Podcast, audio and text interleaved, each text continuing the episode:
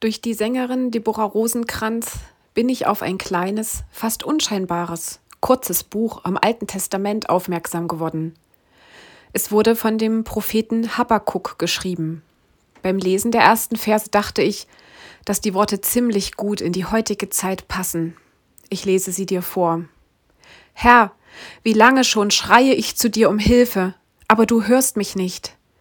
Überall herrscht Gewalt, rufe ich dir zu, doch von dir kommt keine Rettung. Warum muss ich so viel Unrecht mit ansehen?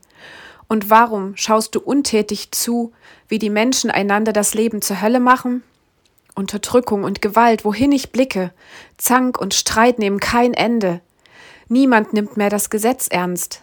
Wie soll da noch ein gerechtes Urteil gefällt werden? Der Gottlose treibt den Unschuldigen in die Enge. Recht wird in Unrecht verdreht.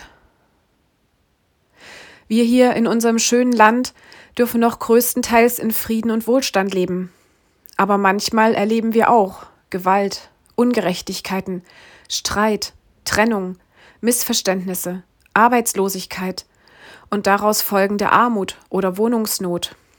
Bestimmt könntest du so manches Beispiel aus deinem direkten Umfeld hinzufügen?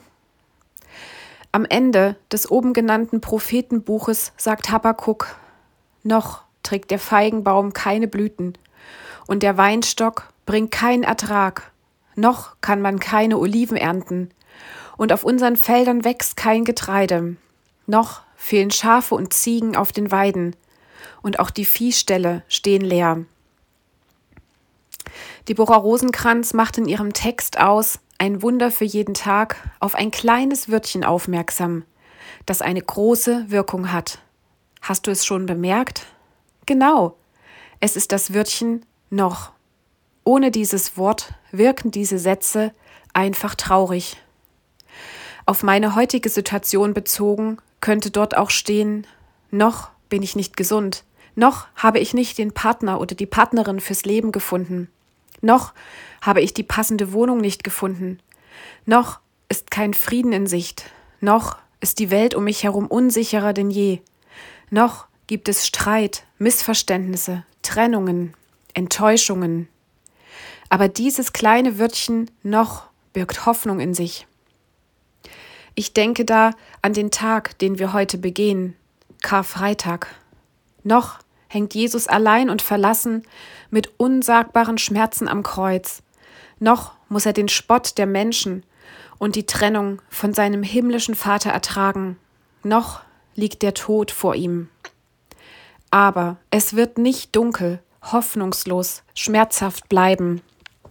Der Tag der Auferstehung wird kommen. Jesus hat den Tod besiegt, ein für allemal.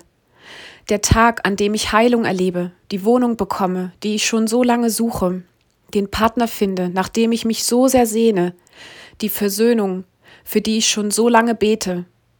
Du kannst bestimmt noch manches hinzufügen, wo jetzt momentan in deinem Leben das kleine Wörtchen noch davor steht. Der Prophet Habakkuk sagt im nächsten Vers, wofür er sich trotz der frustrierenden Umstände entscheidet.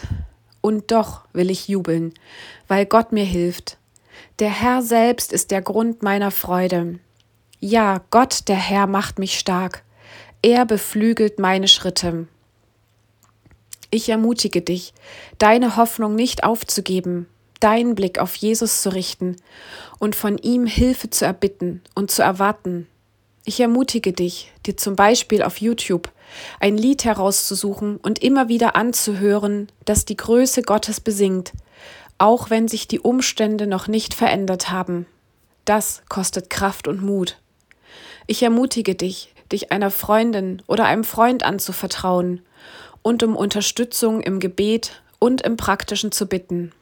Ich ermutige dich, den kommenden Ostersonntag neu in den Blick zu nehmen, an dem Christen in der ganzen Welt die Auferstehung Jesu vom Tod feiern. Wenn du Rückfragen oder Anmerkungen zu meiner Alltagsperle hast, kannst du dich gern per E-Mail an kontakt@ichtes-radio.de wenden.